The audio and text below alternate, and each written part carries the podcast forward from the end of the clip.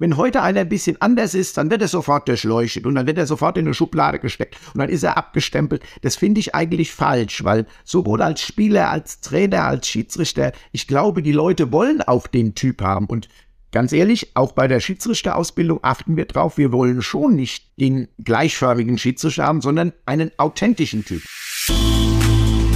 Mensch Schiri, der Podcast von schiri.de und das örtliche.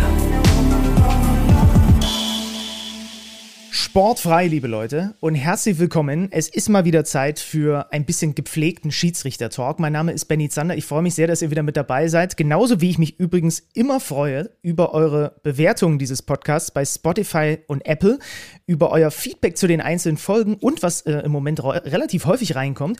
Gästevorschläge ähm, erreichen mich regelmäßig. Schickt mir das alles gerne weiter via Social Media. Ich schaue mir das an und es ist ungelogen so, dass der heutige Gast auch schon vorgeschlagen wurde, dass ich den doch mal zu mir in den Podcast einladen soll. Und das habe ich dann hiermit äh, ordnungsgemäß ausgeführt. Er ist 59 Jahre alt. Er hat genau 197 Bundesligaspiele und über 100 Zweitligaspiele als Schiedsrichter geleitet.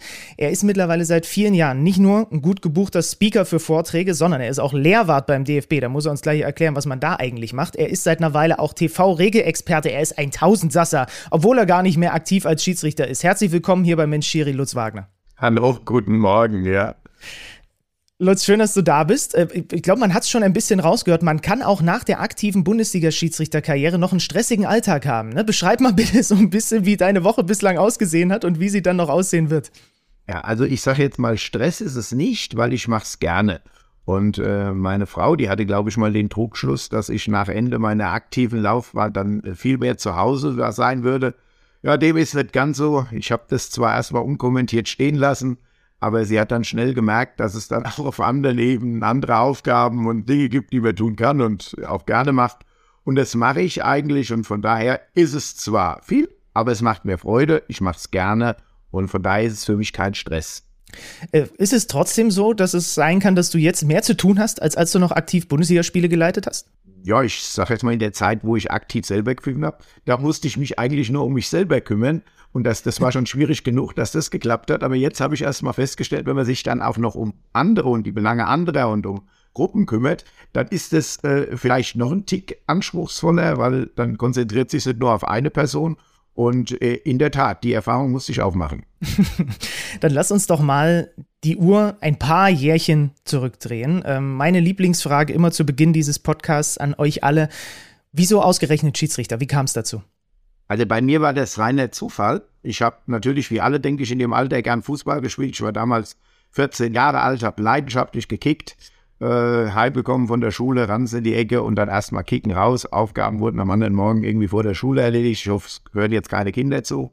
Ja, und ähm, ja, und dann habe ich eben Fußball gespielt, weil immer ich konnte. Und irgendwann hatte ich einen Schiedsrichter, der war gleich alt. Der war auch 14 Jahre alt. Der hat uns gepfiffen. Das hat mich derart beeindruckt, dass ich nachher zu dem in die Kabine gegangen bin, weil er das so gut gemacht hat.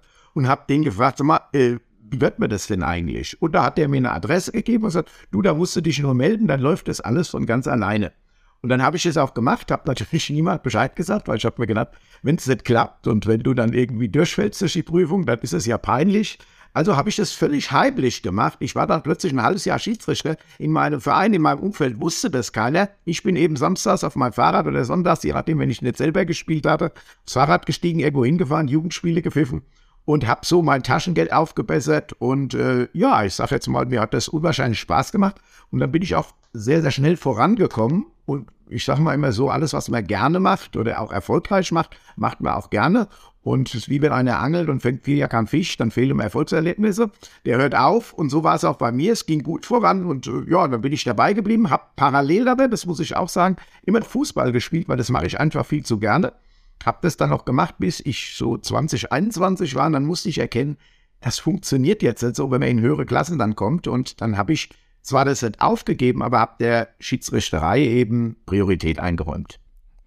Hattest du direkt zu Beginn das Gefühl, okay, das ist was, was mir liegen könnte, oder musstest du dich da auch sehr rantasten in den ersten Jahren?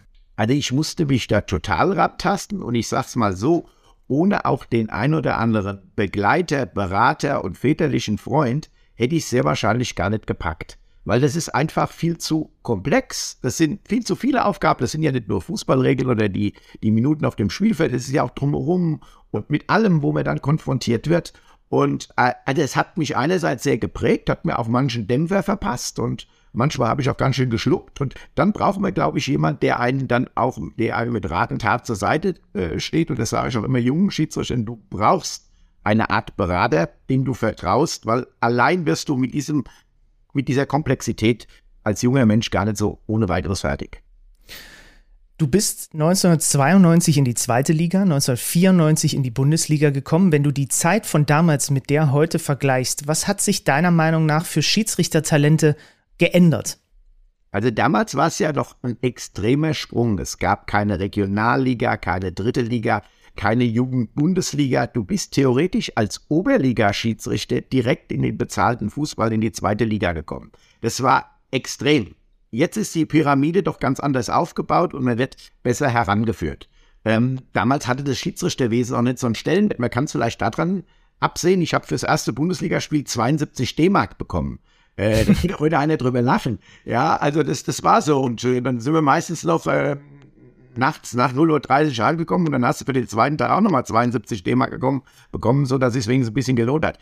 Ähm, also das ist alles dann sehr viel professioneller geworden, ja, und ähm, hat innerhalb der letzten, ich sag mal so zwischen 1900, ich, ich habe doch das alte System 91, 92, 93 kennengelernt. 95 gab es dann einen Wechsel, dann gab es plötzlich auch irgendwann mal mehr Geld, dann ist es professionalisiert worden. Also was zwischen 95, sage ich mal, und 2005, 2010, 2015, in diesen 10 bis 20 Jahren passiert ist, war in einem Tempo, wie es vorher in, was, in der doppelten Zeit nicht passiert ist. Wie war das für dich, dann plötzlich im bezahlten Fußball zu sein, wenn eben der Weg dahin nicht so geebnet war, wie das heute der Fall ist? Wie kompliziert war das auch plötzlich? Ja, mir war eben, ich sag es mal, gestern hast du noch äh, gestanden in der Oberliga Hessen vor 150 Zuschauern bei Eintracht Frankfurt Amateure oder beim VW Bürstadt, ja, und plötzlich warst du dann in der zweiten Liga und da waren das dann, ähm, ja, ich sag's mal, vielleicht schon 15.000 Zuschauer. Das ist schon extrem. Und auch das Medieninteresse, damals war es noch nicht ganz so wild. Also da ist noch nicht jedes Spiel von zig Kameras übertragen worden. Äh, die Anfangszeit war noch eine Sportschau-Zeit, da gab es drei ausgesuchte Spiele in der Sportschau. Ähm, es war noch nicht ganz so, aber es war schon ein Riesensprung und man musste das erstmal verarbeiten. Nicht nur das Fußballspiel, was schneller war und anspruchsvoller, sondern auch die ganzen Rahmenbedingungen. Heute hat ein Schiedsrichter in jeder Ebene seinen Coach, äh, ist, äh, hat im Prinzip äh, jemand, der ihn begleitet, nicht nur während des Spiels, sondern auch rund um die Spiele, der mit ihm Stärken und Schwächen analysiert, der ihn versucht weiterbringt. Das war damals, das ganze System war so noch nicht ausgeprägt und man war ziemlich auf sich alleine gestellt. Was ist das Bundesligaspiel oder was sind die Spiele aus deiner Karriere, die du nie vergessen wirst? Hm. Also natürlich, ich sage mal, das erste Bundesligaspiel vergisst man nie. Das letzte bestimmt auch nicht. Ähm, Dazwischen sind es meistens Bundesligaspiele, die äh, noch nicht mal die, wo man sagt, ach, das war ein Topspiel, das war ein Spitzenspiel, sondern wo was Besonderes passiert. Mal zwei Beispiele. Ich habe zum Beispiel 2004 habe ich das erste Geisterspiel der, äh, des bezahlten Fußballs gepfiffen und zwar wenn sich die Experten noch erinnern, Alemannia Aachen gegen 1. FC Nürnberg. Der Trainer Wolf hat damals eine Münze an den Kopf bekommen. Das Spiel war dann als äh, im Prinzip als nicht regulär äh, gewertet worden, wurde wiederholt und das vor Ausschluss der Öffentlichkeit auf dem Aachener Tivoli vor Beginn der Rückrunde. Es gab noch nie ein Zweitligaspiel, was so viel Fernsehzuschauer hatte. Und ich habe damals gesagt, ich habe praktisch bei diesem Geisterspiel damals schon gemerkt, wie schlimm das ist, wenn einen keiner beschimpft. Also dann lieber beschimpft werden wie so eine eisige Stille und so eine Kälte und ähm, ja, so eine sterile Atmosphäre. Und dann hat man auch nur jedes Wort gehört, was man mit Spielern spricht. Und ich meine, es wird ja auf dem Sportplatz schon auch mal, ich sag jetzt mal, Deutsch gesprochen, also Fußballer Deutsch. Und da gehört auch mal ein Spruch dazu. Alles war sehr gefährlich. Ähm, also das war eine ganz besondere Erfahrung. Und dann auch noch eine Sache, die mich sehr nachdenklich gestimmt hat. Es war damals nach dem Freitod von, äh, von Enke, Robert Enke.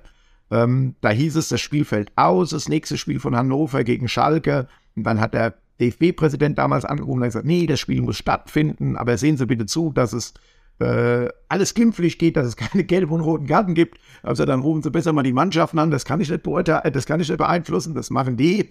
Und äh, ja, aber es muss ruhig bleiben. Und das war ein Spiel, da haben dann alle gespielt mit der Nummer 1 vorne für in Andenken an Robert äh, vorne auf dem Trikot. Und ach, das war sowas von belastend, dieses Spiel. Es kam überhaupt keine richtige Stimmung auf. Und da hat man dann so mal so einen Moment, wo man sagt, das brauchst du nicht. Da merkst du erstmal, was es doch noch für andere Sachen neben dem Fußball gibt und wie Fußball plötzlich in den Hintergrund rückt. Aber sowas vergisst man eben nicht. Das, sind, das sind aber eher nachdenkliche Erinnerungen. Positiv vielleicht so Sachen wie, dass ich, ich habe ja auch mal in Korea gepfiffen, habe dann dort auch mal auf Einladung das Endspiel um die koreanische Meisterschaft gepfiffen vor 60.000 Zuschauern in Seoul im, im Stadion. Ähm, das in einem anderen Land, in einer anderen Kultur. Sowas ist dann natürlich auch wieder mal was, was einen total freut. Aber die nachdenklichen Dinge bleiben genauso. Der Schiri-Boss Lutz Fröhlich hat ja auch in Südkorea gepfiffen. Ne? Ich habe mit ihm äh, hier im Podcast äh, schon darüber gesprochen. Ich glaube, es gab, äh, hat er da erzählt, so eine Kooperation damals ne, mit dem DFB und äh, darüber kam das zustande. Aber ein Meisterschaftsfinale zu leiten in einem anderen Land stelle ich mir dann noch besonderer vor tatsächlich. Ähm, wie, wie, wie lief dieses Spiel für dich und vor allem, was sind denn so die größten Unterschiede gewesen im Umgang mit, mit euch äh, Schiedsrichtern, wenn du es mit der Bundesliga vergleichst? Also das Ganze hat ja begonnen nach der WM 2002. Da waren in Korea und Japan war ja die WM, da gab es neue Staaten, die ganze Struktur des Fußballs wurde anders. Die haben plötzlich ausländische Spiele gehabt und die hatten plötzlich von 3000 Zuschauern haben sie den Shade auf 30.000 erhöht. So, das heißt, die hatten plötzlich, der Fußball ist explodiert. Und die haben eben gemerkt, das Schiedsrichterwesen ist so schnell gar nicht mitgewachsen. Also was macht man? Man holt ausländische Schiedsrichter mal für eine Zeit die dann dort Ausbildung machen, die Topspiele pfeifen. Und so bin ich das allererste Mal nach Korea gekommen. Und ähm, das war damals eine tolle Erfahrung, weil man war nicht nur, wie das sonst ist beim Spiel im Ausland, zwei, drei Tage dort, sondern man war eine ganze Zeit, vier, fünf Wochen dort. Und ähm, dann hat man auch mal Land und Leute kennengelernt. Ich habe die Koreaner als äh, höchst respektvolle Menschen ähm, äh, kennengelernt. Also auch wenn dort ein Schiedsrichter etwas pfeift, dann war das erstmal akzeptiert. Dann hat man sich zweimal verbeugt und weg war der Spieler. Also das habe ich mir dann für Deutschland gewünscht. Ich habe dann nach meiner Rückkehr gleich ein Bundesligaspiel Rostock gegen Bayern gepfiffen, hatte zwei rote Karten, weil ich bin von völlig falschen Voraussetzungen ausgegangen. Aber ähm, das ist so eine Seite. Und dann habe ich natürlich auch, haben sich dort auch sehr gute Bekanntschaften und Freundschaften entwickelt. Auch das war sehr angenehm. Und wie dann zwei Jahre später der Verbandspräsident, ähm, da ging es dann auch wieder um Wiederwahl und ja, gewisse Dinge und da hat er gesagt, ja, in dem Endspiel darf nichts passieren. Wir holen einfach einen ausländischen Schiedsrichter und da hat man sich dann wohl an mich erinnert und hat angefragt und dann bin ich donnerstags dahin geflogen, habe samstags Endspiel gepfiffen, sonntags wieder zurück und montags war ich wieder hier. Also das war dann, das war dann mal wieder so, so ein Kurztrip, aber war sehr schön. Ja, verrückt, verrückt, verrückt. Du hast es schon gesagt, wenn wir nochmal auf deine Zeit in der Bundesliga in dieser Zeit zurückblicken, da waren sehr, ja, wie drücke ich das aus, meinungsstarke Kicker in den Bundesliga-Stadien unterwegs. Mit welchen Spielern hast du dich auf dem Feld am äh, intensivsten auseinandersetzen müssen, am häufigsten vielleicht auch mal gezofft, um es so zu sagen? Ja, das war immer ein gesundes Reiben. Also ich sage mal, natürlich waren damals Spieler wie Sammer, wie Matthäus, dann später Kahn, ähm, ja, oder Effenberg. Oh, das waren natürlich und äh, ich glaube, das ist auch wichtig, dass man sich da kennt, dass man sich aber auch in einer gewissen Weise respektiert, also die Tätigkeit des anderen. Und ähm, äh, natürlich waren das sehr meinungsstarke Spieler, das waren auch Spieler, die, da musste man schon alles aufbieten, um die mehr oder weniger, ähm, ja, ich sag's jetzt mal bei der Sache zu halten. Allerdings war es auch ein Tick einfacher, weil die Hierarchie in Mannschaften war klar. Also da gab es einen wie Effe oder Matthäus, die kamen an, haben so nach dem Motto, ich Kapitän, wir zwei reden. Und wenn dann ein anderer kam, der wurde weggeschickt. Dann war dies klar. Ähm, heute machen wir mit den jungen ja so Projekte wie Find the Key Player, dass die überhaupt erst mal herausfinden, wer ist denn der Spieler, über den ich in der Mannschaft Einfluss nehmen kann, der vielleicht auch einen guten Ansatz hat, den ich versuche für mich zu gewinnen, weil der hilft mir auch bei der Umsetzung vieler Dinge. Das war früher gar nicht nötig, da wusstest du genau, ähm, ich sag mal, früher, wenn Matthäus kam, hat gesagt, ich bin Kapitän und dann kam ein anderer Spieler, hat mir was erzählt, dann habe ich gesagt, Lothar, nehmen die dich noch ernst? Hat er gefragt, warum? Sag ich, der Ding drückt mir schon längst eine Kassette ins Ohr, dann ist er zu dem hinter den zusammengeschissen, der kann nie mehr. Das war dann einfach. Man kann ja auch Strukturen für sich sinnvoll nutzen. Ja, und natürlich waren das natürlich aber auch Spiele, die haben schon einer besonderen Beachtung, das meine ich jetzt nicht regeltechnisch, sondern einer besonderen Beachtung so im Umgang ähm, bedurft. Und ähm, das wusste man aber und das war berechenbar. Ich hätte jetzt gedacht, es kommt, fällt irgendwie in dem Zusammenhang noch der Name Diego Klimowitz. Als ich über diese Geschichte gestolpert bin, habe ich gedacht, das gibt's ja gar nicht. Vier Platzverweise in, seinem, in seinen vielen, vielen Bundesligaspielen, alle von dir. Was hat er dir getan, der Mann? Oh, es gab ja Gerüchte, der hätte mir die Frau ausgespannt. Ich habe das dann aber genau nachgeprüft daheim. Dem ist also nicht so, das kann ich versichern. ähm, manchmal ist es, es war ja auch über eine lange Zeit, es war ja über zig Jahre. Der hat, glaube ich, 219 Bundesligaspiele oder 220 Bundesligaspiele gemacht und ist in dieser Zeit viermal vom Platz geflogen und viermal Wagner. Wenn man sich aber die Feldverweise alle anguckt, dann muss ich ehrlich sagen, zum meiner Ehrenrettung, man konnte nie anders. Also es ging gar nicht anders. Es, es war definitiv immer brechig. Das hat er auch im Nachhinein dann zugegeben. Und vielleicht ist es, aber es ist schon, es ist schon äußerst seltsam. Aber wie gesagt, äh, heute lachen wir drüber. Das ist genauso. Auch den habe ich vielleicht vorhin vergessen, mit dem ich immer einen sehr, sehr guten Draht hatte, weil äh, ich war ja eh schon immer ein recht umgänglicher Typ als Schiedsrichter. Ich glaube, mit mir konnte man reden. Und ähm, so Leute wie Toni Polster, da ist schon mancher Dialog geflogen und äh, wir hatten dann immer ein gutes Verhältnis. Er hat immer schöne Grüße an die Frau Gemahlin ausgerichtet und ich auch an seine und dann haben wir uns verstanden. Also es war nicht immer nur Reiberei, sondern es war auch oft gut, wertschätzend und äh, eigentlich auch angenehm. Hattest du trotzdem das Gefühl, dass ihr euch vielleicht im Vergleich zur heutigen Schiedsrichtergeneration, also dass man sich ein bisschen weniger hat gefallen lassen? Also, dass man ein bisschen mehr auch zurückgepöbelt hat als heute, wo ja alles vielleicht auch noch ein bisschen genauer beäugt wird, wie, wie benimmt man sich, was hat man für eine Körpersprache, eine Gestik und so weiter. Ich bilde mir schon ein, also das ist jetzt ein bisschen gefährliches Halbwissen, weil ich war ja noch relativ klein, aber das waren so meine Jahre, wo ich wirklich in die Bundesliga überhaupt so reingerutscht bin, auch als Fan, dass die die, die Schiris früher, das waren für mich genauso Typen wie der Effe und der Lodder und so weiter, weil ihr auch zurückgeschossen habt. Ja. Hat man direkt auf dem Feld gesehen.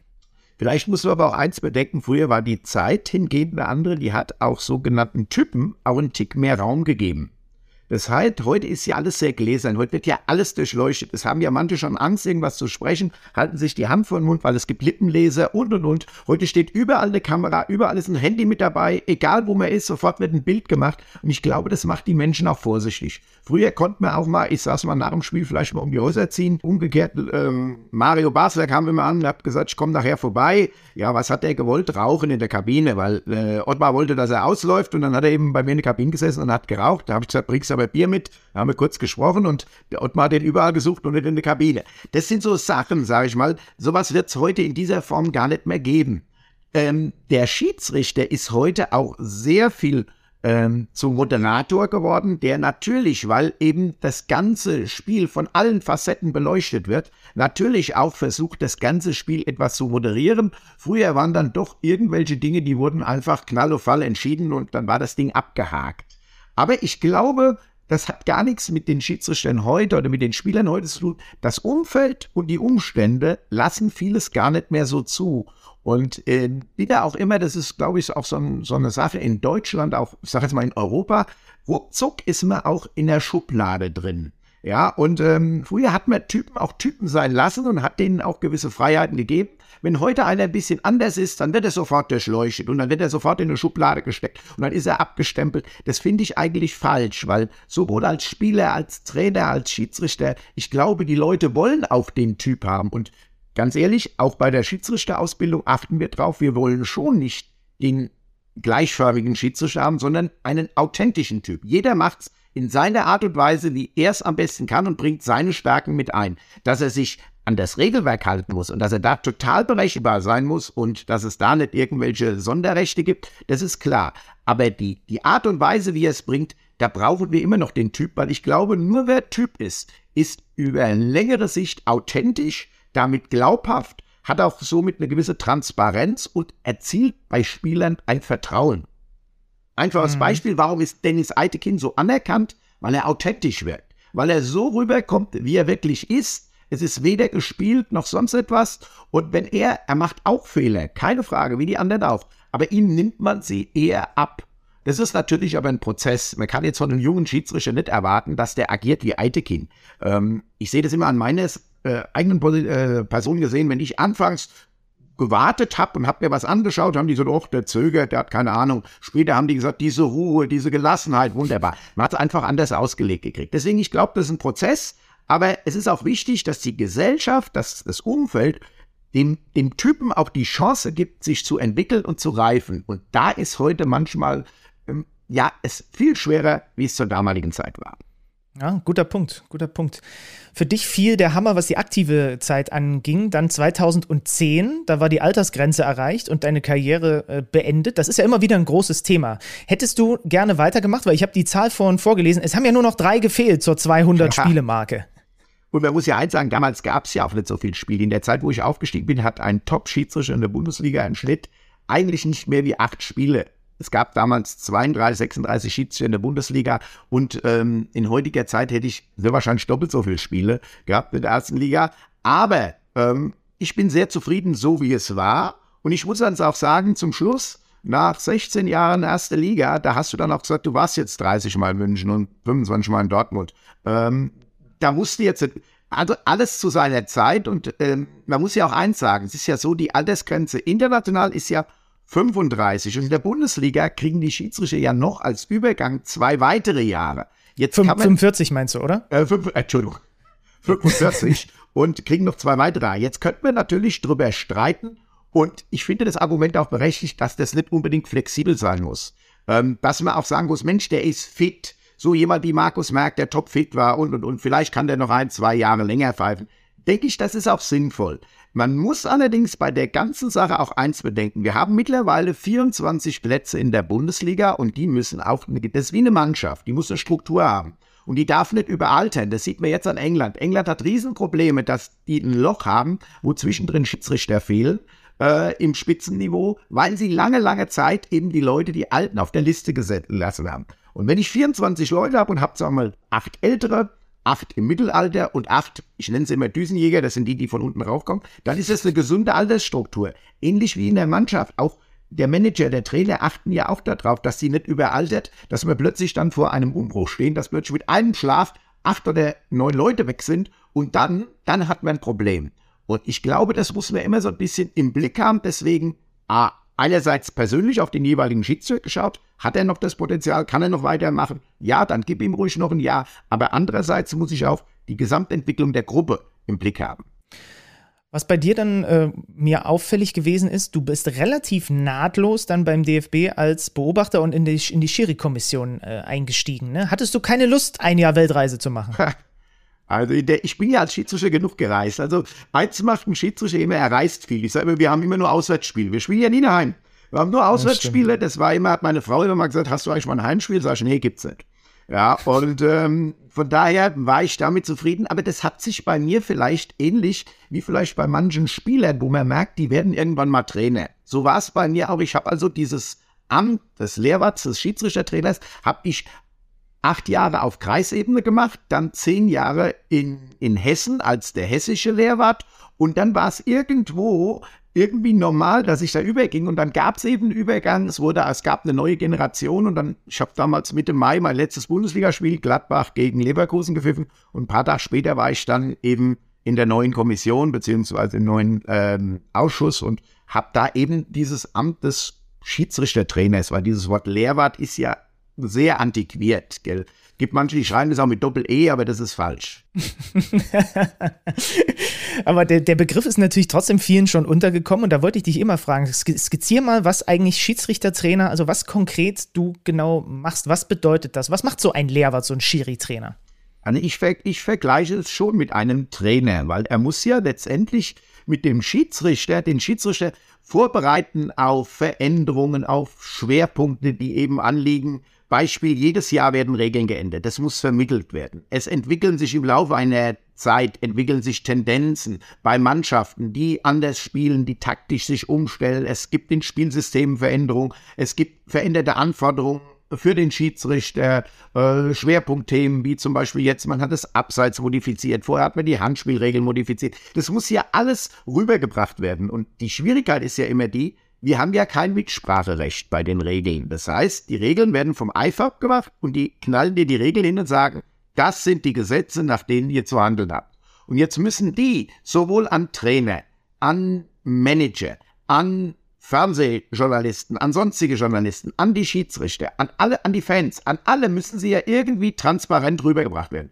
Und das ist teilweise sehr, sehr schwer. Man ist ja auch nicht mit allem einverstanden, was verändert wird. Aber ich kann ja nicht sagen, diese Änderungen jetzt, nehmen wir ein einfaches Beispiel, dass aus diesem Spielen beim Abseits dass da jetzt nicht nur absichtliches Spielen, sondern ein Spielen in kontrollierter Art und Weise gemacht worden ist. Mir persönlich gefällt es nicht, dadurch ist es viel schwerer geworden. Ja, weil ich jetzt nicht nur sagen muss, geht der ab bewusst zum Ball, sondern ist das auch noch in einer kontrollierten Art und Weise. Also es wird schwerer. Jetzt kann ich aber nicht sagen, nö, das gefällt mir nicht, was die da entschieden haben, interessiert mich nicht, wir machen weiter wie bisher, weil dann spielen die Bayern äh, ich sag's jetzt mal, hier im Spiel gegen Bochum nach den deutschen Regeln und dann eine Woche später im Spiel gegen Manchester City. Ähm, es geht überhaupt nicht. Also muss ich erkennen, ich muss es umsetzen, aber ich muss es ihnen verständlich machen, ich muss es rüberbringen. Dann gibt's ja Lehrgänge, dann gibt's Tests, dann muss jeder qualifiziert werden. Also all das ist eine umfangreiche Arbeit. Uns gehört natürlich das Alltagsgeschäft hinzu. Jedes Wochenende passieren Dinge, wo die Leute sagen,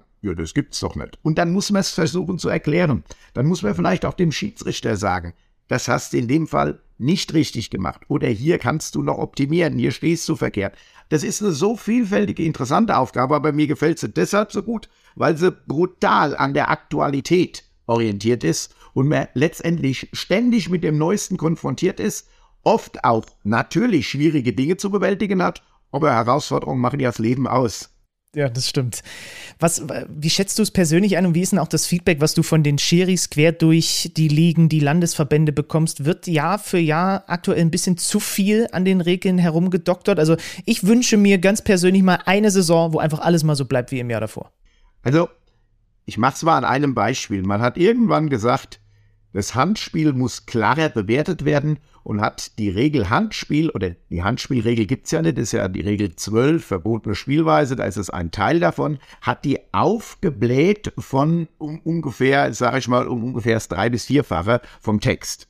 Dadurch ist es nicht komplizierter geworden, nicht einfacher geworden, sondern komplizierter. Spruch von mir, eigentlich von der FIFA, ist auch immer, keep it simple, halt es einfach, dass es auch der Fußballer versteht und sagt, ja, und dann hatte man plötzlich acht Unterpunkte beim Handspiel. Und keiner wusste, ja. welchen er denn jetzt wirklich als erstes nehmen sollte. Dann ist man zurückgegangen im nächsten Jahr auf vier. Jetzt sind wir wieder bei zwei. So, jetzt ist das ja, sage ich mal, schon wieder in die richtige Richtung. Aber dazu hat es fünf Jahre gebraucht, weil keiner hat sich eingeschaltet, das war jetzt nicht in Ordnung, sondern man hat dann ja wieder gesagt, ja, jetzt modifizieren wir nochmal und nochmal. Und das tut der Sache mit Sicherheit nicht gut. Ich würde nur dort, wo es sinnvoll und wirklich notwendig ist, müssen Veränderungen und bitte dann auch schnell herbei, nicht dass das drei Jahre dauert. Aber Dinge, die sich bewährt haben, da muss man den Fußball auch lassen, wie er ist, weil der Fußball lebt von seiner Tradition, auch von seiner Einfachheit und dass die Leute sagen, ja, das verstehe ich. Und wenn ich jetzt versuche und einer fragt mich, was es anspielt, dann erkläre ich es ihm mit zwei Sätzen, mit zwei kurzen Begriffen und sage, das ist das Entscheidende. Alles andere, lass außen vor, es verwirrt dich mehr, wie es sich aufklärt. Dann springen wir da rein. Das hatte ich hier sowieso auf meiner Liste. Komm, wir gehen zum größten Zankapfel seit Jahren und auch aktuell die Handspielregel. Woche für Woche gibt es Strafstöße äh, nach Handspielen im 16er. Ich höre sehr häufig auch gerade wieder den Satz von Spielern und Trainern, ich habe eh keine Ahnung mehr, wann Hand Hand ist. Ähm, du kannst diese zwei Dinge uns nennen und darauf werden wir uns jetzt alle in Zukunft erstmal konzentrieren. Und äh, was ich noch dazu sagen muss, du hast es ja vorhin schon angedeutet, also alle Spieler und alle Trainer haben ja prinzipiell von dir, von euch, diese Dinge vor der Saison auch gehört. Das muss man an dieser Stelle schon auch nochmal sagen, ne? Ja, richtig. Es ist natürlich immer beidseitig. Der eine sagt was und die Frage, was nimmt der andere auf? Also ich denke, eins ist wichtig, was ganz schlimm ist, ist, wenn eine Seite abschaltet und sagt, ist mir alles so kompliziert, das verstehe ich nicht mehr. In dem Moment hat er zugemacht. Das ist, halte ich für sehr gefährlich. So weit darf es gar nicht kommen sondern man muss immer noch daran interessiert sein. Dazu gehört aber auch, dass er jetzt die Handregel oder die, dieses, diese Handspielauslegung auch mal so lassen, wie sie ist und nicht ständig dran rumdoktert. Sonst weiß nachher selbst der Experte nicht mehr, auf welchem Stand sind wir denn eigentlich. Vielleicht mal eins. Früher war es ja generell nur so, da hat nur rein allein die Absicht gezählt. Was ist ein absichtliches Handspiel? Ich weiß ja, die Älteren werden sich noch erinnern, es gab mal ein WM-Spiel der Frauen 2011. Da hat eine Spielerin von Papua-Neuguinea den Ball im Strafraum gefangen hat ihn so gefühlte drei Minuten in den Händen gehalten, durch den Strafraum getragen und irgendwann wieder fallen lassen. Das war ein Handspiel, ein absichtliches, obwohl mir der Trainer mal gesagt hat, es wäre Ball wegtragen. Das ist Absicht. Wenn also die Hand zum Ball geht und es ist offensichtlich und klar, dann unterstelle ich Absicht. Jetzt gibt es noch ein zweites Kriterium und das ist die unnatürliche Vergrößerung der Abwehrfläche, nicht der Körperfläche. Also Körperfläche kann ich nur vergrößern, wenn ich jetzt so viel esse, dass ich 15 Kilo zunehme, dann gehe ich auf. Aber ansonsten ist So meine wie ich Körperfläche eigentlich Ja. immer gleich. Es ist die Abwehrfläche. Also die unnatürliche Vergrößerung der Abwehrfläche. Und dabei muss ich beruhen. Jetzt kommt aber der zweite Satz, der ganz wichtig ist, mit der Intention, den Ball aufhalten zu wollen. Also nicht die natürliche, wenn ich mich drehe oder springe, sondern wenn ich zum Beispiel einen gegenüberspringe und habe die Hände weit über den Kopf gestreckt, weil ich mich groß machen will. Das ist die, oder wenn ich meine Hände weit von mir strecke, oder wenn ich reingrätsche und die Hände nach einer Seite nehme. Das ist dann die Intention, sich groß zu machen, um den Ball aufzuhalten. Also, das sind die zwei Kriterien. Eins, die Absicht, Hand geht zum Ball. Und das zweite, die unnatürliche Vergrößerung der Körperfläche äh, mit der Abwehrfläche, nämlich mit der Intention, sich größer zu machen, um den Ball aufhalten zu wollen. Und dann spielt es auch keine Rolle, aus wie vielen Metern der kommt, wenn er so da reinspringt, dann ist er nun mal für sein Handeln verantwortlich. Und wenn ich die zwei Kriterien habe, dann habe ich damit von den vielen Fällen, die wir haben, ich sag mal 98 Prozent erschlagen. Und es gibt immer, und es wird immer eins, zwei, drei Fälle geben, wo man sagt, hier kann man diskutieren. Ist das schon, ist das nicht? Diesen Graubereich, den müssen wir auch haben. Es gibt nicht nur Schwarz-Weiß, auch wenn es der Zuschauer gerne hätte. Aber es gibt diesen Graubereich, wo ich auch zwei Meinungen zulassen muss. Und den wird es immer geben und das ist auch gut so, weil es gibt nicht immer nur Schwarz und Weiß. Ja, der, der eine Nachsatz von dir war, glaube ich, gerade auch nochmal wichtig, weil ich den auch häufig höre. Also, wenn ich unnatürlich meine Abwehrfläche vergrößere, dann ist auch egal, ob, das, ob der Ball aus einem halben Meter an diesen Arm geschossen wird, Ja. weil ich ja vorher unnatürlich meine Fläche größer gemacht habe. Genau. Ne? Du hast die Intention, dich groß zu machen und den Ball aufhalten zu wollen. Und dann sind wir wieder bei dem Thema Intention, also auch wieder bei Absicht, und dann schließt sich der Kreis. Und wenn ich, wenn ich jetzt zum Beispiel sehe, dass ein Spieler so auf der Torlinie steht, dann hat er die Intention, sich groß zu machen, jetzt kriegt er den Ball da dran geschossen, aber kurze Entfernung, dann ist das Handspiel. Wenn aber zum Beispiel der Ball vom Torwart abgewehrt wird, fliegt schon aus dem 16er raus und jetzt kriegt den ein Spieler noch an den Arm, der hier ist. Der will doch diesen Ball mit Sicherheit nicht aufhalten, weil dieser Ball fliegt ja vom Tor weg. Was soll er denn für eine Intention haben? Und auch wenn diese Halthaltung jetzt hier oben ist, hat er mit Sicherheit nicht die Intention, den Ball aufzuhalten, weil er würde sich ja nur schaden. Also ist es in dem Fall weiterspielen. Und wenn man das so, ich nenne es mal intelligent interpretiert, das heißt, indem man sich einfach mal Gedanken macht, warum macht der das, dann wird daraus auch ein Schuh und dann wird es auch nachvollziehbar für die Menschen. Und für mich ist halt immer wichtig, ich höre dann immer so auf ein Feedback, auch von den Fans, wenn die dann sagen, ja, ja, das, das verstehe ich jetzt, dann weiß ich, okay, dann habe ich so rübergebracht, dass auch einer, der jetzt nicht so tief in der Materie drin ist, also jeden Buchstaben des Regelwerks kennt, dass auch der sagt, ja, das ist mir einleuchtend. Intention, dieses Wort, was du gerade benutzt hast, deswegen zum Beispiel ist es auch eher keine Hand, wenn der Ball von irgendwie von irgendwas abprallt und dann an die Hand geht, ne? Das nennt die FIFA dann Deflection. Natürlich, wenn ich unten den Ball mit dem Fuß wegschießen will und jetzt prallt der Ball mir dann an den Arm, äh, das will ich ja gar nicht. Ich will den ja mit dem Fuß spielen, der war ja eigentlich dort unten. Auch das muss man begründen. Würde ich jetzt nur ein Startbild sehen und sehen, wie die Hand da draußen ist oder den Arm, äh, den Ball an der Hand hat, würde jeder sagen Handspiel. Aber so war es ja nicht. Es war ja nicht so, dass der andere das geschossen hat und ich habe mich so dahingestellt, sondern ich habe ja eigentlich ausgeholt geschossen und dann ist der Ball da dran geprallt. Zwar die gleiche Handhaltung, aber eine völlig andere Grundlage, eine völlig andere Intention. Naja, sehr gut. Äh, in gleiche, also anderer besonderer Fall äh, haben wir mittlerweile, glaube ich, auch alle gelernt. Stützhand, ne, bei einer Grätsche, also da geht halt eine Hand runter, um sich abzufangen, wenn der Ball dahin geht, auch keine Intention. Eigentlich kann man tatsächlich mit dieser Intentionsgeschichte, glaube ich, sogar noch mehr anfangen ähm, und, und, und kann relativ viele Situationen da irgendwie mit so einer Schablone drauflegen, ne? Was, was du jetzt sagst, sagen mir auch immer wieder Fans, Trainer, die jetzt nicht nach den Buchstaben des Regelwerks gehen, die sagen, okay, und auch dieses Thema Stützhand, das war ja mal so in der Regel. Dann hat einer gesagt, was ist eine Stützhand? Dann ist wieder ein neuer Begriff geprägt worden. Ich sag's einfach, wenn du hinfällst und du nach unten fällst und du dich senkrecht nach unten irgendwie abfängst, ist das doch völlig natürlich. Wenn die Hand allerdings rausgeht und du liegst da wie eine Bartschranke, hat das nichts mehr mit Stützhand zu tun. Und das, denke ich, versteht dann auch jeder. Und da muss ich gar nicht neue Begriffe einführen, sondern einfach nur mal den Bewegungsablauf analysieren und sagen, will der das oder will der das nicht? Und ich glaube, vor der Länderspielpause hatten wir an dem Bundesligaspieltag einmal den Fall, wo mir wieder äh, etwas in den Sinn gekommen ist, was ich bis dahin schon wieder fast vergessen hatte, nämlich man wird von hinten angeköpft, sieht den Ball nicht, aber man hatte die Arme so hochgerissen, die, äh, was unnatürlich war. Ja. Dann ist es trotzdem Strafstoß. Du, Ne? ha- du hast sehr gutes Gedächtnis. Es war bei Hockenheim das Spiel. Äh, und das war genauso, wie du sagst. Hoffenheim hat der BSC. Das hat der Schiedsrichter Frank Willenburg auch völlig zu Recht geahndet, weil der hatte nun mal schon die Hände schon viel früher so weit oben und hat damit drei Meter vor dem Tor gestanden.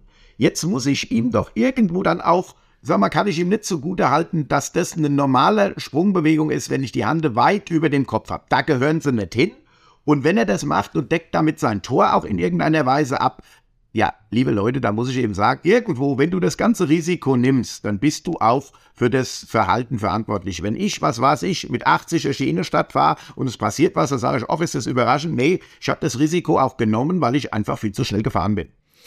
Ich würde gern mit dir gleich noch zwei äh, so Handspielvorschläge, die irgendwie immer wieder mich erreichen, diskutieren. Aber eine Sache, wenn wir gerade dabei sind, weil wir auch gerade gesprochen haben über Trainer und Spieler äußern sich nach den Partien dann am Mikrofon.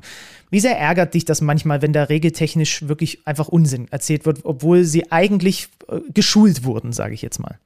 Also ich würde mir manchmal äh, wünschen, wir haben das früher mal genannt, ähm, nur geföhnte Interviews. Also das heißt, äh, nur wenn du geduscht bist, oder hast schon mal die Sache ein bisschen sacken lassen, dann gib ein Interview, weil was kommt dabei raus? Ich sag's jetzt mal, wenn ein Spieler gerade vom Platz gestellt wird, der, wird, der geht runter, geht in den Kabinengang und der Reporter hält dem das Ding hin und sagt, was halten Sie von Ihrem Feldverweis? Dass da nichts Richtiges bei rauskommt, sondern ein sehr emotionales Statement, was auch verständlich ist. Ich weiß nicht, ob man sich selbst damit einen Gefallen tut. Deswegen sollte man in vielerlei Hinsicht manchmal, bevor man vor die Kamera tritt, das erstmal sacken lassen. Schiedsrichter machen das immer, sagen, ich gebe jetzt kein Interview, kommen Sie bitte nach dem Spiel, dann stehe ich Ihnen gerne Rede und Antwort und das finde ich gut. Dann hat man auch mal ein bisschen Emotionen zurückgefahren und dann wird es meistens auch viel sachlicher und fachlich besser. Ähm, was natürlich wichtig ist, ist, wenn gerade Reporter ähm, irgendetwas falsch kommentieren und das auch noch sehr überzeugend, dann nimmt der Fernsehzuschauer das natürlich auf und sagt, ja, der hat das ja auch gesagt. Dann ist das gegeben. Und das wieder aus der Welt zu bringen, ist total schwierig. Deswegen bin ich zum Beispiel auch Ansprechpartner für die Medien. Das rufen mich in jedem Bundesligaspieltag. Da sitze ich selbst auf der Tribüne, beobachte einen Schiedsrichter. Da kriege ich dann einen Anruf, sage ich, okay, gleich in der Halbzeit können wir sprechen. Und dann sage ich, nein, das ist aus den Gründen so, so, so und so. Warum? Weil, wenn der Fernsehreporter oder der Journalist generell es richtig sagt, dann ist schon mal die richtige Richtung vorgegeben. Dann herrscht auch bei dem, der es hört und er sieht, auch die Annahme, jawohl, so ist das. Und dann braucht man im Endeffekt nicht mehr groß zu korrigieren, weil das Korrigieren kostet unwahrscheinlich viel Kraft und es wird auch von den wenigsten gelesen. Ähm, Im hieß es immer, einmal ist was gesagt, aber die Gegendarstellung, die liest noch nicht mal ein Zehntel der Menschen. Ja, und deswegen mhm. ist es so wichtig, dass wir dort ansetzen bei den Meinungsbildnern, bei den Reportern, bei den Journalisten, dass die gut geschult sind und dass die es schon auf, die, auf den richtigen Weg bringen. Genauso, ich habe jetzt mit den Journalisten gesprochen, habe gesagt, wenn wir wollen ja dieses Ball wegschießen, dieses Blockieren, dieses Zeitverzögern, wollen wir ja härter bestrafen.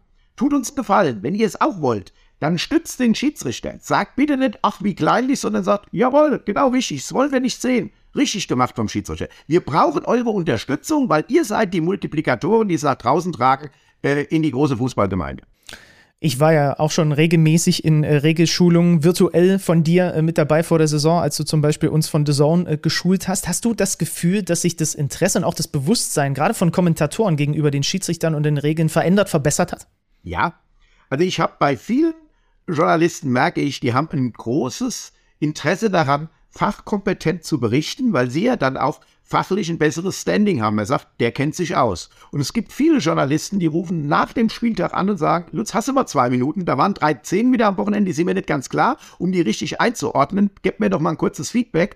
Dann, ich will eine gewisse Sicherheit haben. Und ähm, ich meine, du weißt selbst, bei diesen Journalistenschulungen sind ja auch immer ziemlich viele, fast alle von euch dabei. Und es wird ja sehr gern angenommen, weil wir machen es kompakt in einer Stunde, anderthalb und dann sind die mal wieder auf dem neuesten Stand. Und ganz ehrlich, ich meine, das ist ja wie wenn einer heute Busfahrer ist und fährt einen Linienbus, der muss sich vielleicht auch mal fragen, gibt's neue Verkehrsregeln oder gibt's neue Schilder oder irgendetwas, weil irgendwo gehört's ja zu seinem Beruf. Und er hat hier, glaube ich, auch, und das finde ich, das merkt man immer, einen sehr hohen Anspruch haben die Journalisten an sich selbst dann auch das richtig zu regeln. Weil es ist ja auch nicht schön, wenn man nachher gesagt kriegt, du, was du da erzählt hast, hat sich gut angehört, aber das ist die Regel von vor vier Jahren. Ja. Ja, das stimmt. Äh, du bist mittlerweile ja auch selber Regelexperte im Fernsehen, ARD, Servus TV. Ähm, wie gefällt dir dieser Job und wie sehr hat er auch nochmal vielleicht dein Verständnis für die andere Seite, für die berichtende Seite verändert? Also, ich habe zwei Sachen kennengelernt. Erstmal, wie groß auch, denke ich, auch der Konkurrenzkampf auch unter den Journalisten ist. Da gibt es ja auch gewisse Arbeitsplätze, gute Arbeitsplätze, interessante Spiele. Und da ist es genauso, ich sage jetzt mal, ein Wettbewerb wie bei Schiedsrichtern, wie bei Spielern, wie bei Vereinen. Also, die stehen auch im Konkurrenzkampf. Das ist das eine. Das habe ich erstmal so richtig wahrgenommen, seit ich dabei bin. Das zweite ist, das Grundbestreben, es richtig zu machen, ist bei 99 Prozent vorhanden. Und deswegen macht es auch Spaß, mit denen zu arbeiten. Ich habe aber auch gemerkt, wie schnell er doch eine Wertung vornehmen muss, wenn im Spiel was ist. Und deswegen sind ja auch viele dankbar, die dann sagen, oh, eine schwierige Szene und jetzt schalten wir zu unserem Experten. Dann sind sie ja dieses ad hoc eine Meinung, eine klare, ja, ein klares Statement dafür. Das sind sie ja dann zumindest mal für diesen regeltechnischen Bereich losgeworden an den Experten. Deswegen, wenn ich mit den Jungs zusammenarbeite oder auch den, den Damen und Herren, ähm, dann sagen die immer, oh, klasse, wenn du dabei bist, dann fühle ich mich sicherer, weil dann habe ich so eine fachliche Absicherung. Also das kommt gut an und ich glaube eigentlich auch, dass der Zuschauer, wenn er es von einem Schiedsrichter hört, den er zum Beispiel auch kennt, weil er weiß, er hat früher aufgepfiffen und und und, dann nimmt er das auch eher an, weil er sagt, das wird glaubwürdig auf mich. Ist einfach so, weil es der Spezialist ist dafür. Und das finde ich, glaube ich, äh, rundet die Sache ab und damit die Fernsehsender haben damit eine gute Erfahrung gemacht, eigentlich die Journalisten generell. Und mir persönlich macht es auch Spaß, weil es interessant ist, ich auch eine andere Facette kennenlerne, man Spiele sieht, die hätte man sonst äh, vielleicht gar nicht gesehen. Und ähm, also von daher ist es Win-Win.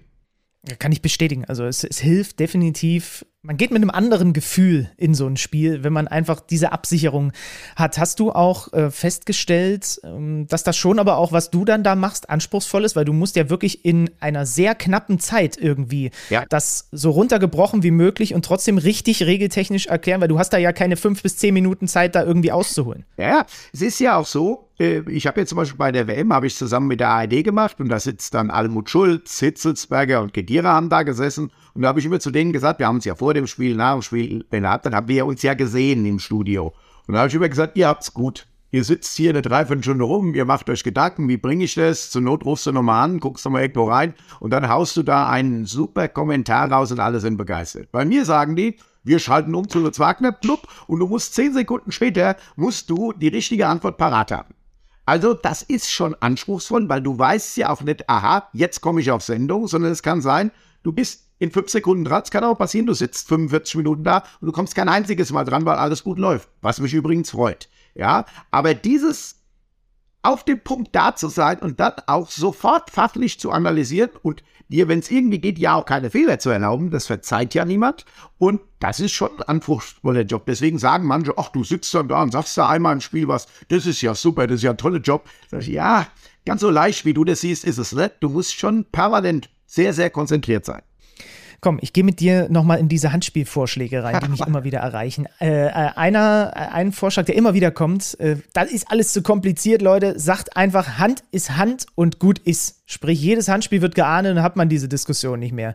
Was würdest du davon halten? Wenn das IFAB morgen um die Ecke kommt und sagt, das machen wir ab jetzt ja. so. Das ist so diese Allgemeinlösung, so wie, dann machen wir den ganzen Laden zu oder dann gibt es heute gar nichts mehr. Ähm, das finde ich nicht gut. Und wenn man Experten fragt, das findet weder Spieler, Trainer noch Journalisten. Wenn man sich genau anguckt, findet es keiner gut. Warum?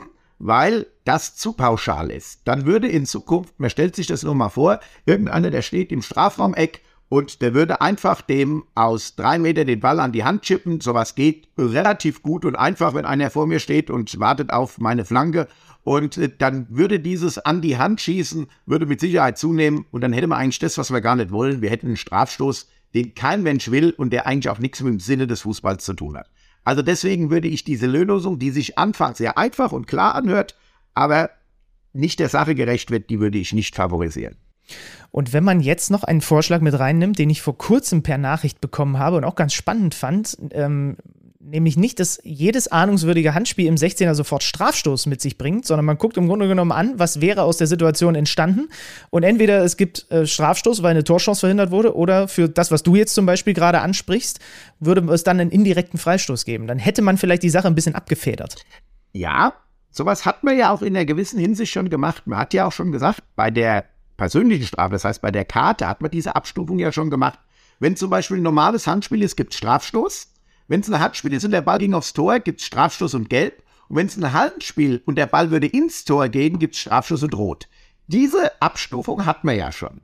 Jetzt wäre eventuell der nächste Schritt, dass man sagt, nur wenn ein Handspiel eine Torgefahr erzeugt, ist es auch ein Strafstoß. Ansonsten gibt es von mir aus einen direkten Freistoß äh, kurz vor dem Strafraum an der Stelle, die dem Punkt am nächsten ist. So etwas könnte man machen, dann würde man zumindest die Diskussionen etwas entschärfen. Jetzt sind wir wieder dabei wieder, das ist wieder eine Sache, das haben die Schiedsrichter nicht zu verantworten, sondern da geht es zum IFAB, das sind die älteren Herren von der FIFA, die diese Regeln machen, sieben Stück, davon die Hälfte von den britischen Inseln, weil ja Fußball Mutterland England, ähm, und die müssten das als Sache herausbringen. Also das wäre dann eine Möglichkeit. Ich persönlich fände diese Abstufung beim Handspiel dahingehend gut, weil sie ein bisschen der Chance oder der Situation gerecht wird, ob es eben eine gravierende Situation war oder eine nicht so gravierende. Das ist etwas, was man durchaus diskutieren kann. Da wäre ich sehr, sehr offen.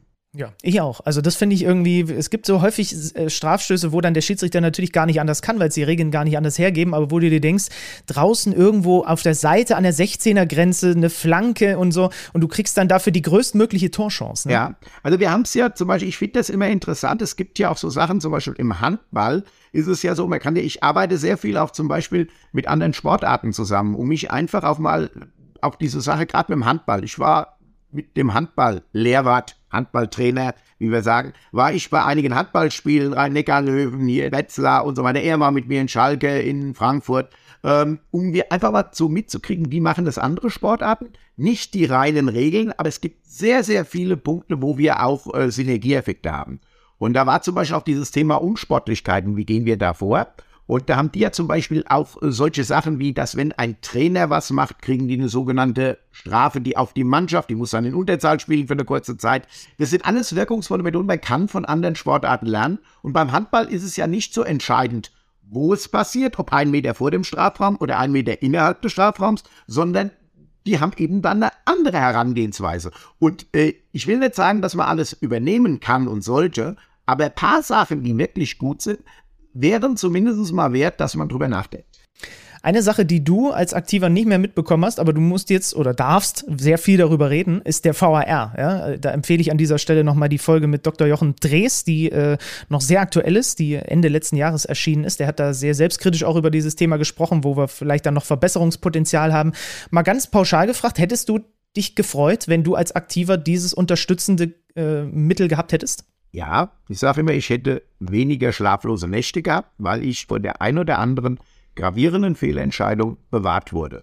Und leider ist es so, die Menschen sehen immer nur das, was letztendlich falsch geblieben ist. Und wenn der VA jetzt im letzten Jahr etwas über 100 Situationen angepackt hat und sie verändert hat, dann hat er die in fast 90 Prozent hat er die zum richtigen Ergebnis geführt. 12 oder 13 Prozent sind etwa falsch geblieben oder durch den VA falsch geworden. Das heißt aber, wir haben eine Fehlerminimierung von fast 90 Prozent, von über 80 Prozent. Es spricht keiner über diese Fehlerminimierung, die ansonsten stehen geblieben wäre, sondern jeder spricht nur über das, was trotzdem noch oder durch den VS, äh, VA falsch ist. Und das stört mich ein bisschen. Wenn man korrekt darüber berichten will, dann muss man aber auch sagen, nehmen wir mal ein einfaches Beispiel. Ich war vor zwei Wochen war ich beim Spiel Leverkusen gegen Bayern München. Da war ich Coach und Beobachter und ähm, bin in die Kabine. Es war ein Sonntagsspiel, hab noch zu den Jungs gesagt, Samstag ist sehr gut gelaufen. War übrigens das Spiel mit dem Handspiel, was wir vorhin angesprochen haben in Offenheim. Mhm. Äh, alles prima gelaufen.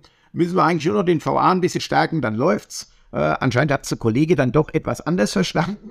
Ähm, aber das war doch eigentlich so, da hat der VA dazu geführt, dass letztendlich das richtige Ergebnis rauskam, in zwei Fällen. Er hat, jetzt stellen wir uns vor, er wäre nicht da gewesen, hätten wir einen falschen Spieler vom Platz gestellt, mit zweimal Gelb, was unberechtigt war. Wir hätten zwei Strafstöße nicht äh, für Bayern gepfiffen, äh, für Bayern Leverkusen gepfiffen. Sehr wahrscheinlich hätte Bayern 1-0 gewonnen. Ein bisschen glücklich. Vielleicht wäre auch Julian Nagelsmann noch im Amt. Können wir jetzt alles, ist alles hypothetisch. Aber letztendlich hätten wir dann eine Woche lang Diskussion gehabt, Bayern-Bonus und hier die Fehler des Schiedsrichters. Und so ist das geglättet worden. Aber darüber spricht keiner. Jeder spricht nur über das, was Und es passieren Fehler, weil es sind wieder auch nur Menschen, die die Technik bedienen. Und es muss ja nicht nur gemessen werden, es geht ja nicht hier drum, ob einer ein Zentimeter im Tor ist oder nicht im Tor oder im Abseits oder nicht im Abseits, sondern es geht um bewertungsrelevante Dinge. Und da wird immer die Technik helfen können, aber der Mensch bleibt letztendlich der entscheidende Faktor, weil er bewerten muss. Und das muss man sehen. Und dabei wird es auch eine gewisse Streubreite geben. Und ich denke, Jochen hat das auch gesagt, es geht dann eben darum, diese Streubreite, diese Richtlinien so eng und klar wie möglich zu fassen, dass die eben nicht zu groß wird. Aber mit einem gewissen Anteil von Fehlern müssen wir rechnen, der VA wird nie 100% Gerechtigkeit schaffen. Aber er macht es besser. Es gibt ja mittlerweile quasi auch so ein bisschen die Kehrseite der Diskussion, dass man nicht mehr nur sich auf den VA konzentriert, sondern dass man auch, auch darüber habe ich mit Jochen gesprochen, darüber spricht, ob eventuell die Leistungen der Jungs auf dem Feld leiden, weil, keine Ahnung, 5% Spannung fehlen, weil sie wissen, sie haben dieses Sicherheitsnetz. Ich, äh, habt ihr dazu denn auch Zahlen? Weil das, äh, das würde mich tatsächlich mal interessieren. Das habe ich so oft in den letzten Wochen diskutiert, ähm, ob die ob die fehlerhaften Entscheidungen auf dem Feld zugenommen haben, abgenommen haben, gleich geblieben sind wie vor VA-Einführung? Also das ist natürlich schwierig zu messen. Dazu müssten wir in den jeweiligen Mensch reingucken. So nach dem Motto, ja, äh, wie geht er denn damit um? Und ich glaube, das ja. spürt man nach einer Zeit, ob ein Schiedsrichter sich vielleicht auch mal zu sehr auf den VA verlässt. So nach dem Motto, der korrigiert mich dann schon. Und das, denke ich, darf nicht der Anspruch des Schiedsrichters sein. Der Anspruch muss sein, ich will erstmal auf dem Feld, wenn möglich, alles richtig und nach bestem Wissen, Gewissen und nach meiner Wahrnehmung entscheiden. Und ich entscheide auch, ob Weiterspielen, Schwalbe oder Strafschuss, ich entscheide. Und wenn dann meine Entscheidung wirklich, wirklich falsch sein sollte, klar falsch, dann bin ich froh, dass es noch jemand gibt, der mir sagt, guck dir doch nochmal die Bilder an, man kann auch anders. Und dann bin ich froh, dass ich diese zweite Chance kriege. Aber ich darf mich nicht von vornherein auf diese zweite Chance verlassen oder auch ein bisschen ausruhen. Ich glaube, wenn das gemerkt wird oder wenn das festgestellt wird, dann muss man mit denen ein ernsthaftes Gespräch führen, weil dann wird der Sinn des VAs konterkariert. Das wollen wir nicht. Es soll die Entscheidung auf dem Platz bleiben und nur wenn er absolut daneben liegt, hat er eine zweite Chance. Ich nenne das immer Fallschirm, aber den zünde ich ja auch nicht schon, wenn ich losspringe, sondern den zünde ich ja erst, wenn es sein muss, ja. Mhm. Ja, stimmt, schwierig zu messen. Also man könnte tatsächlich, das Einzige, was wahrscheinlich funktionieren würde, ist, dass man quasi erhebt äh, Ent Entscheidungen auf dem Feld, davon richtig, davon falsch. Und dann bräuchte man aber auch noch aus, dem, aus Vergleichszeiträumen vor dem VA-Material. Äh, ne? Also ich finde es viel besser, wenn man jetzt hingeht und schaut sich jeden Schiedsrichter an und sagt, okay, welche VA-Eingriffe hat der? Und dann sieht man manchmal, ja, da musste der VA eingreifen, konnte der Schiedsrichter gar nicht sehen, Haken dran. Aber wenn wir einen VA-Eingriff haben, wo ich sage, Lieber Schiedsrichter, das hättest du auch ohne VA sehen können müssen, wenn du dich anders bewegst, wenn du schneller da bist, wenn du präsenter bist, wenn du antizipierst, etc. Die ganzen Dinge. Ja, und dann muss mit dem Schiedsrichter ganz eindringlich gesprochen werden, weil dann hat er wohl zu leichtfertig auf die Karte VA gesetzt und nicht von seiner Seite erstmal alles getan, was er ist. Und ich glaube, das ist aber ein ganz individuelles Tool, wie man mit den Leuten schult. Das, da muss man sich jeden persönlich angucken. Und ähm, es gibt eben auch viele, die sagen, ich habe den Anspruch, weiter alles selbst zu entscheiden. Und ich glaube, das sind die richtigen. Ja, spannend. Es, äh, du wirst in den nächsten Wochen und Monaten immer noch genug mit diesem Thema zu tun haben, obwohl du, das ist ja das Kuriose, ne? Halt selber als Aktiver quasi mit diesem äh, Tool gar nicht in Berührung gekommen bist, sondern jetzt im Nachhinein im Grunde genommen da äh, voll mit integriert bist. Das ist schon besonders. Ähm, ich würde gerne zum Abschluss nochmal ein bisschen den Lutz Wagner abseits des Platzes und der Regeln kennenlernen. Ich hätte eine kleine Fragerunde vorbereitet. Schnellfragerunde habe ich zuletzt mit Patrick Ittrich gemacht. Ja. Jetzt bist du dran, lieber Lutz. Bist du bereit? Okay. Ja, wir legen los. Gelbe oder rote Karte? Erstmal gelb. Platzverweis oder Auge zudrücken? Platzverweis, wo Konsequenz angebracht ist, muss sie auch folgen. 15.30 Uhr Spiel oder Flutlicht?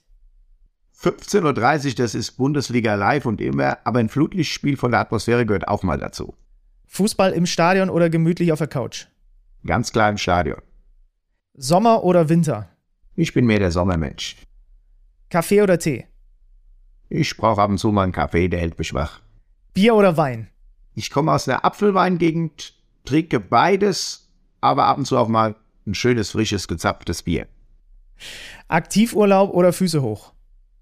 Ähm, Kombination. Also ganz, äh, ich werde unruhig nach drei Tagen Füße hoch. Dann fängt ah, bei ja. mir aktiv an, weil ich kann nicht lange ruhig sitzen. Strand oder Berge? äh, im Wechsel. Wobei Strand deshalb, weil die Familie das wünscht. Und dann äh, Ost- oder Nordsee?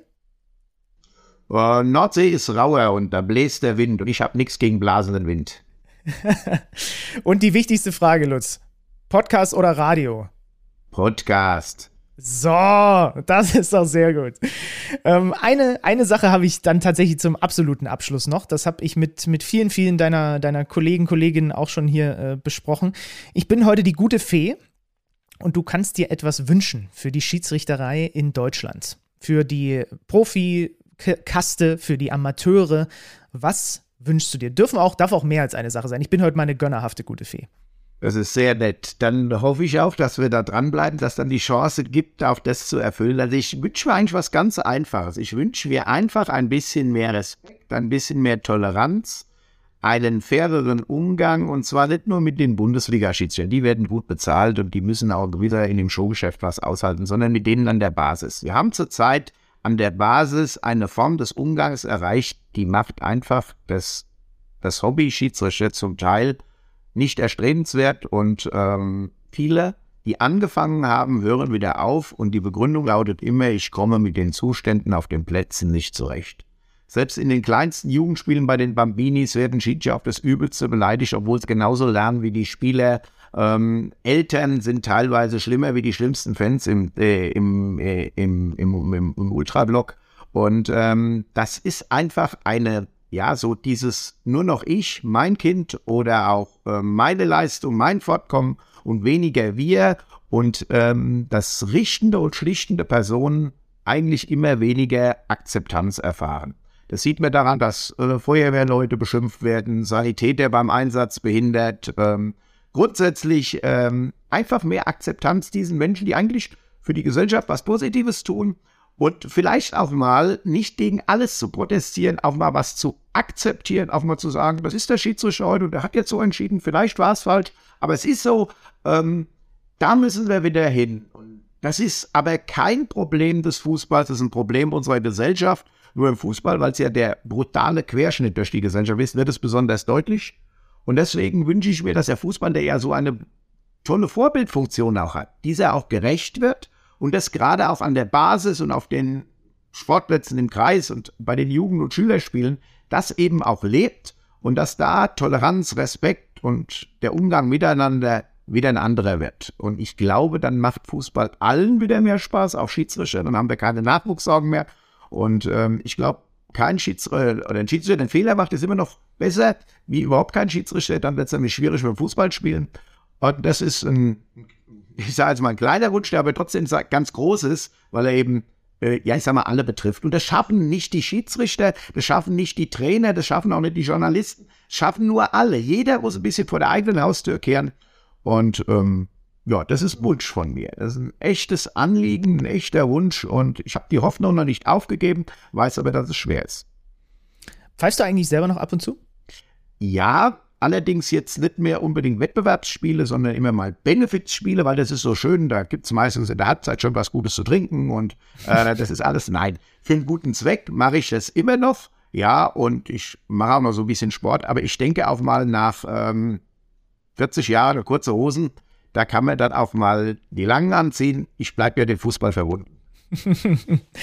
Äh, da fällt mir gerade ein, wo du das gerade angesprochen hast. Ich glaube, eine Sache, die jetzt äh, echt super war und auch was ich so gesehen habe, super angenommen wurde und auch als Aktion vielleicht genau das richtige Zeichen ist, ähm, Nils Petersen und Anton Stach, die als aktive Bundesliga-Spieler jetzt in der Länderspielpause Sp Spiele geleitet haben, auch noch mit Unterstützung von Dennis Eitekin und so weiter. Wie hast denn du diese Aktion wahrgenommen? Sehr gut. Ich habe die auch begleitet und äh, war das, das war ja Dennis habe ich danach gesprochen und vorher haben wir erstmal über diese Aktion gesprochen. Und das ist genau das, was ich schon immer fordere, was ich auch zum Beispiel mit Schiedsrichtern mache, wenn es darum geht, die manchmal auch über einen Beobachter, das heißt der Schiedsrichterleistung bewertet und einen Coach auch mal schimpfen, dann sage ich, okay, jetzt machen wir etwas, nämlich einen Perspektivwechsel. Ich setze dich mal in die Rolle des anderen und du durchlebst mal 90 Minuten in der Rolle des anderen oder 45 oder 50 Minuten. Und dann wirst du anders denken. Und ich glaube, das ist wichtig. Nichts anderes hat man ja mit Stab und Petersen auch gemacht. Da hat man einen Perspektivwechsel gemacht. Und die haben jetzt gesagt, und ich habe letztens erst vor dem Spiel in Leverkusen noch mit Julian Nagelsmann über seine Bestrafung gesprochen. Da sage ich, ich persönlich hätte mir auch vorstellen können, dass du mal drei Jugendspiele pfeifst. Uh, hat er geguckt. Und er sagt, ja, dass du einfach auch mal aus der anderen Rolle siehst. Und ich glaube dann, wenn man das andere mal gemacht hat, und deswegen sage ich immer zu meinen Schiedsrichtern, sage ich jetzt, äh, zu den Schiedsrichtern, die ich äh, betreue und Entschuldigung, begleite, sage ich immer, spiel wieder Fußball. Merk mal, wie weh es tut, wenn du eine getreten kriegst.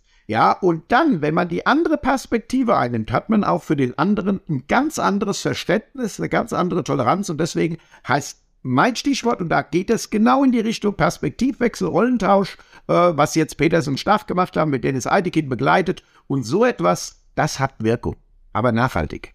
Fand ich auch sehr, sehr gut. Also schön, dass das auch offensichtlich so angenommen wurde, dass viele Leute gesagt haben, das ist ein gutes Zeichen. Ich erinnere mich an Leon Goretzka, der vor einer Weile bei der Elf Freunde vorne auf dem Cover in einem Schiedsrichtertrikot war. Das sind, also, wenn die Aktiven da ein bisschen mehr mittrommeln können, dann ist, glaube ich, schon sehr viel geholfen. Lutz, ich sage vielen lieben Dank für deine Zeit, dass du dir so ausführlich in deiner vollgepackten Woche hier Zeit für Mensch Schiri genommen hast. Ich hoffe, wir sehen und hören uns demnächst in irgendeinem der Stadien. Ich bin jetzt äh, die Tage irgendwann auch mal in Frankfurt bei dir ums Eck. Vielleicht sehen wir uns da sogar. Ah, ist ja wahrscheinlich im Pokal. Nee, ich bin, aber Sonntagsspiel macht ihr doch auch. Ich bin Sonntag zum Beispiel in Köln gegen äh, Gladbach. Ja, wir, wir gucken mal. Wir, wir, wir, wir finden uns irgendwo in dem Stadion. Da freue ich mich schon drauf. Gut. Ich sage dir auf, noch, noch mal vielen lieben Dank. Ähm, und äh, ja, äh, ich melde mich bei dir, wenn ich mal wieder eine Regelfrage habe. Danke, dass du hier zu Gast warst. Alles klar. Gerne. Und das war Mensch Schiri für diesen Monat mit Lutz Wagner. Kommenden Monat gibt es eine neue Folge. Das war's von mir. Vielen Dank fürs Zuhören. Tschüss, macht's gut. Mensch Schiri, der Podcast von Schiri.de und das örtliche.